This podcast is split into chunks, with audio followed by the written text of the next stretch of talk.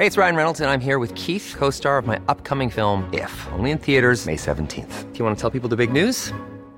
All right, I'll do. Sign up now and you'll get unlimited for $15 a month in six months of Paramount Plus Essential Plan on us. Mintmobile.com slash switch. Upfront payment of $45 equivalent to $15 per month. Unlimited over 40 gigabytes per month. Face lower speeds. Videos at 480p. Active Mint customers by 531.24 get six months of Paramount Plus Essential Plan. Auto renews after six months. Offer ends May 31st, 2024. Separate Paramount Plus registration required. Terms and conditions apply if rated PG. Bueno, le quiero agradecer al presidente del Consejo Ciudadano para la Seguridad y Justicia, Salvador Guerrero Chiprés. Querido Salvador, ¿cómo has estado? Buenas tardes. Muy bien, encantado de saludarte. Espero que te encuentres bien con tu familia y a la audiencia, por favor, lo mejor, lo más. Apostemos todos por la seguridad y que vengamos en casa. Bueno, va igual, ¿eh? Por favor, lo mismo allá en tu entorno, Salvador. A ver, déjame plantearte. Eh, el fin de semana, en algunas zonas del país, se dio una especie de relajamiento. Luego hoy el presidente dijo una semana más, una semana nada más. Híjole, no, no acaba todo este discurso llevándonos al relajamiento con todo lo que esto puede producir en un segundo momento, Salvador. Pues fíjate que aquí, Javier, tú lo sabes muy bien porque has participado de esta construcción de una ciudadanía informada, participativa, consciente, responsable. Aquí es una gran oportunidad ciudadana. Es evidente para todos nosotros que en la medida en que no haya una vacuna, que no haya la generalización, la universalización de su uso, y en la medida en que no sepamos más certidumbres de las que tenemos, tenemos que ser todos cautelosos, no, que nos diga una o dos o tres semanas. En adelante tenemos que ser muy cuidadosos con, con la forma en que nos saludamos, con la forma en que nos relacionamos con el tema de la higiene y la salud.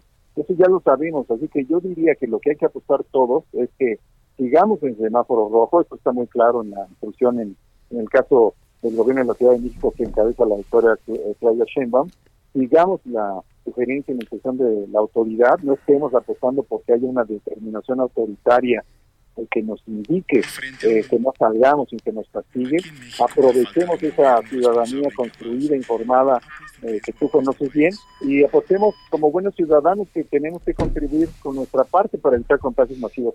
Así que si los discursos o la retórica eh, pudieran tener alguna alguna algún asunto pendiente de precisión, todos tenemos que apostar por la campaña. Sí. A ver, ¿qué, ¿qué, presumes que has revisado, Salvador, de en el proceso de relajamiento el que se pueda dar con los niveles que va a crecer? Digo, está muy a la vista, los niveles de pobreza, el desempleo. ¿Qué presumes que puede pasar y dónde tendríamos que concentrar el tema de la seguridad para, te diría, pues por lo menos de aquí a final de año, que, que se veía muy lejos y ahora ya no se ve tan lejos? Fíjate, Javier, que me da la oportunidad de mencionar lo que ha sido nuestra observación de este mes y del previo. No ha habido saqueo.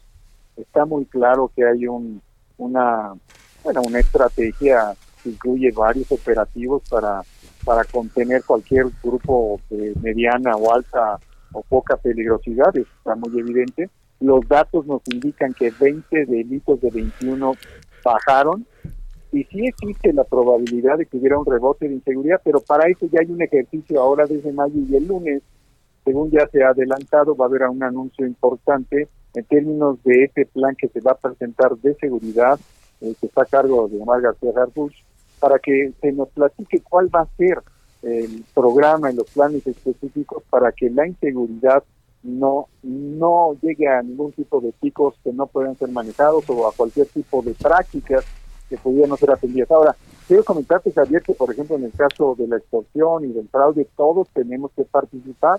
El Consejo Ciudadano tiene una una aplicación que es no más extorsiones, tenemos una línea de seguridad, que es 55, 55, 33, 55, 33, y tenemos un lazo directo con Policía de Investigación y con la Secretaría de Seguridad, así como con la fiscal, la licenciada Cristina Godoy, y podemos trasladar cualquier cosa que sea importante trasladar a las autoridades, además de que el Consejo hace acompañamiento psicológico y jurídico para cualquier caso de algún incidente de inseguridad que pudiera ocurrir. Así que en resumen hay que apostar por esa coordinación y hay que apostar porque eh, la autoridad despliegue capacidades programáticas semejantes a las de este mes para que no haya ningún tipo de, de brote de inseguridad en la capital del país y ojalá que así sea posible en toda la nación. Oye, Salvador, la, la, a ver, la, la situación que enfrentamos eh, en todo lo inédito que hay, eh, ¿qué presumes que, que, pueda pasar cuando salgamos?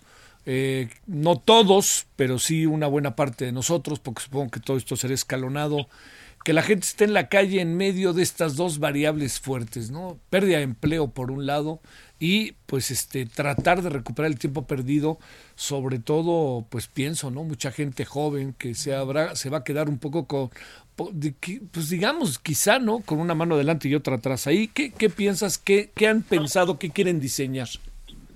Pero en principio, la pobreza y el desempleo no son causales de inseguridad. Lo son si no están acompañados de políticas sociales, si no están acompañados de liderazgos sociales, empresariales, responsabilidad de los medios, si hay una polarización social muy alta, si hay una desestructuración del sistema financiero. En todas esas situaciones, sí, este tema del desempleo y la pobreza se convierte en una bomba de inseguridad. La situación que estamos viviendo, y a ver si estás de acuerdo conmigo, Javier, es diferente de la que vivíamos, por ejemplo, en 1987. Sí. Recordarás el pacto de, solidaridad y no sé qué. Tenemos una inflación de 157% en 1987, la más alta de nuestra generación. Pues 1987 es la inflación. En este momento no tenemos esa inflación, no tenemos una crisis cambiaria, hay un ajuste importante que se debe todo, por supuesto, al ajuste de la de la economía mundial y su desaceleración, y no tenemos tampoco una disputa política como la que había, por ejemplo, en 1932, cuando eh, se juntó la, el tema de la depresión económica eh, a nivel mundial, que venía ya de 1929, y en México ocasionó una disminución de 14% del PIB. En México, aún en esta condición, nadie está calculando, nadie, que la, la caída sea mayor al 5 o 6%. Entonces, hay un conjunto de condiciones que hay que poner atención que son graves y otras que nos permiten apostar a que incluso el desempleo y la pobreza, si hay políticas sociales, si hay liderazgo político, hay compromiso empresarial, si hay responsabilidad de los medios, hay coordinación diaria y constante y atención a las emergencias, la situación es, distinta. Me atrevo a, pronosticar que parte de lo que ya se está haciendo lo que va a presentar el lunes eh, incorpora esos elementos que hacen justicia a que la pobreza y la desigualdad, insisto, no son causales por sí mismas eh, de violencia, lo son en ausencia de otros elementos que, por supuesto, incluyen también la ausencia de inteligencia, inteligencia política, inteligencia policial y de operación policial. Yo creo que todo eso está presente y sí tendremos un tema económico y de desempleo, pero no necesariamente eh, carecemos de muchas de las otras elementos que nos permitirían salir adelante, Javier. Oye, eh, la parte para cerrar, eh, es evidente que los últimos que, que entraremos a esta nueva normalidad, que nunca será como antes, por eso se le dice nueva, en fin, Salvador, pues va a acabar siendo la Ciudad de México, diría yo incluso la zona metropolitana. Vamos a ser inevitablemente los últimos de la fila, ¿verdad?